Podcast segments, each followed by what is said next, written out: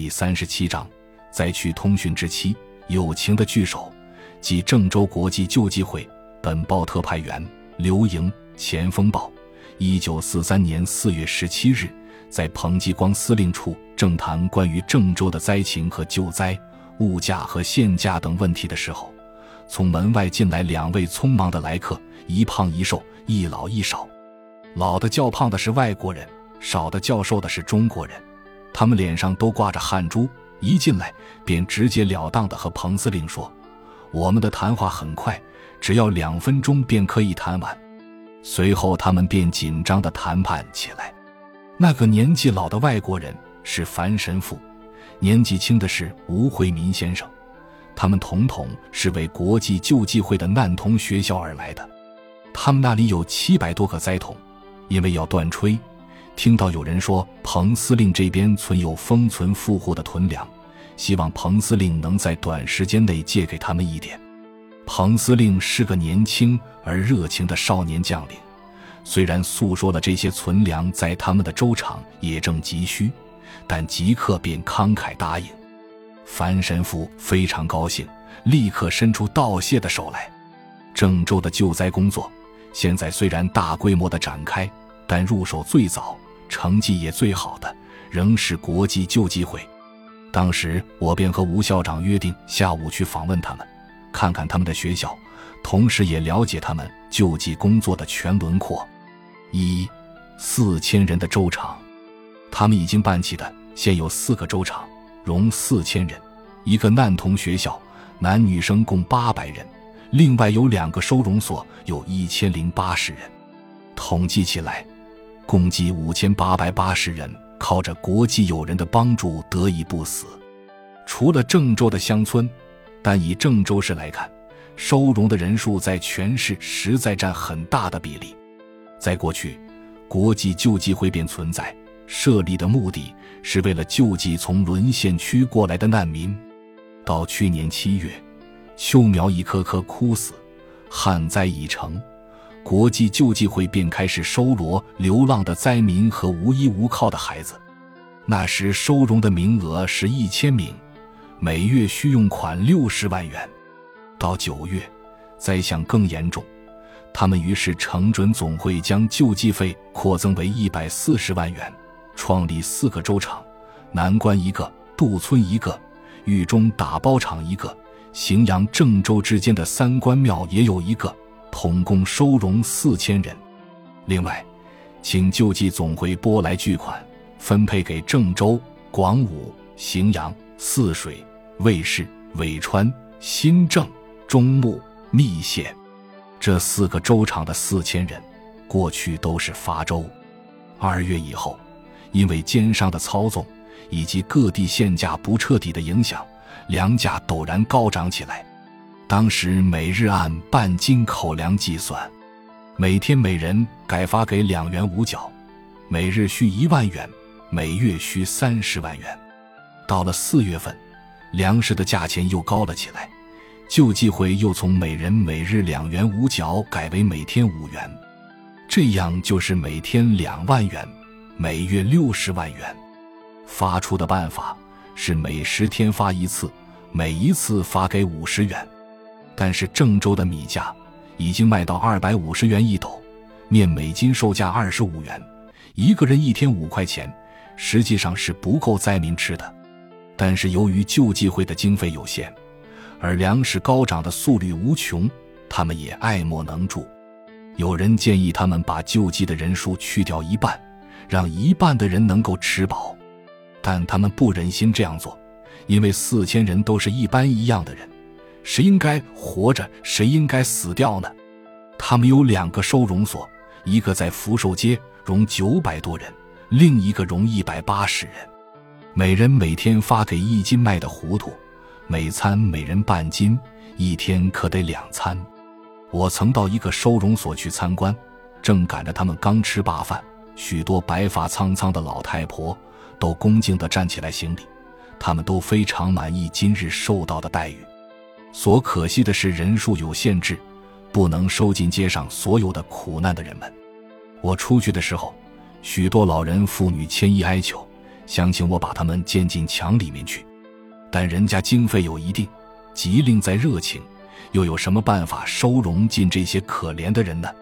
二，幸福圈的内面和外面，他们的难童学校坐落在二马路，里面收容的男女学生共七百多人，算上教职员工，共八百七十人。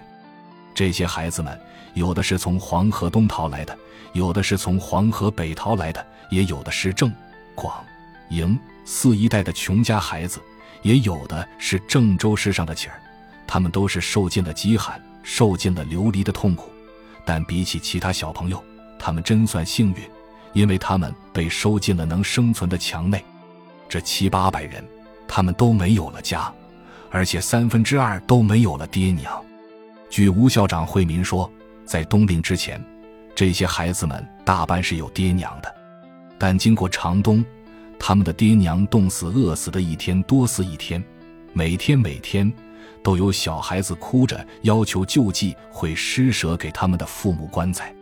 许多衣衫褴褛的人在门口张望，因为那里面有他们的欢蹦活跳的孩子，但他们却空着肚子，吐着黄水，有的上午还在门口张望。下午便死掉了。国际救济会收容这一批孩子，原来仅仅只是出于慈善，把饭送到他们嘴里，让他们不死便认为已足，不预备给他们什么教育。经过吴校长据理力争，现在他们都受着教育，不仅有机会认识字，而且还知道爱国家、爱民族的道理。我去参观的时候，孩子们都是精神饱满、生龙活虎的。但一讲到他们的父母，他们又禁不住唏嘘起来。我给他们说，如果没有日本人欺侮我们，封锁了海口，切断了铁路的交通，他们的父母是不会饿死的。他们听着，眼睛里放出仇恨的光，紧紧地握起了拳头。他们有个生产部，织袜子、纺纱、织帆布。我想到国家如果能大规模地设立工厂。悉数收容所有的灾民去为国家义务劳动，这对国家是多么大的贡献啊！但现在却看着他们绝望无助的饿瘦饿死。离开学校出来的时候，有两个女孩子，一个十多岁，一个八九岁，拉着我的衣裳哭，哀求收他们进去。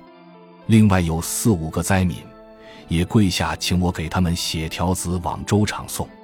我不敢看他们希望的眼神，只好给他们一些小小的施语。这墙里面是个生的圈子，可惜太小了；不可惜，墙外的人太多了。三，直接送入灾民口中，除了樊神父是意大利人以外，委员们差不多都是英美籍的盟友。美籍的有牧师谢可法、牧师索俄西，还有卓教师和吴教师。他们一天到晚为灾民和难民们劳碌着，奔走着，不遗余力地抢救死亡区中的难民。除了郑州市以外，第一专员区栽种的八县都有他们的接济。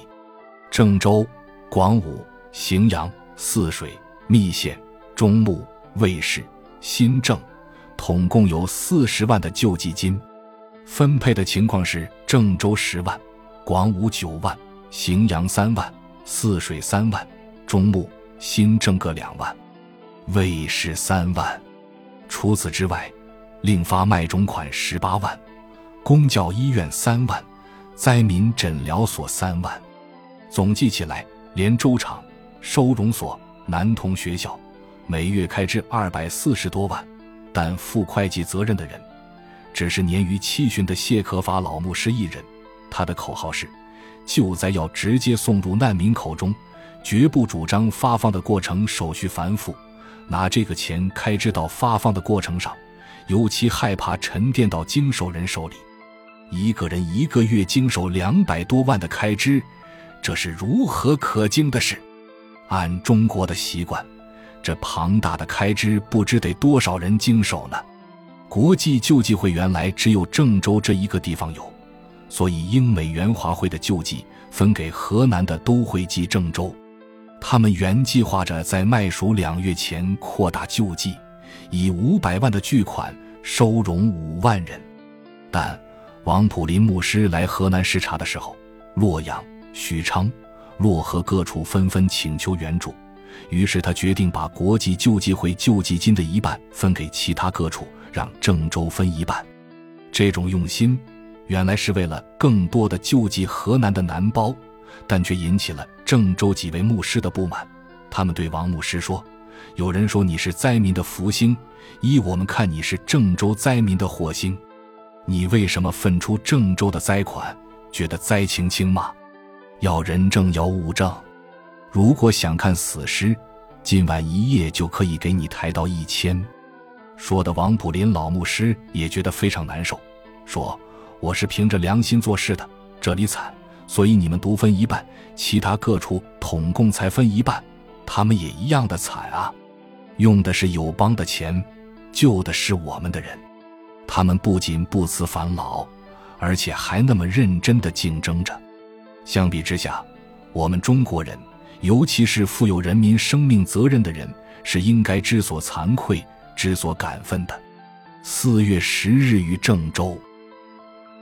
感谢您的收听，本集已经播讲完毕。喜欢请订阅专辑，关注主播主页，更多精彩内容等着你。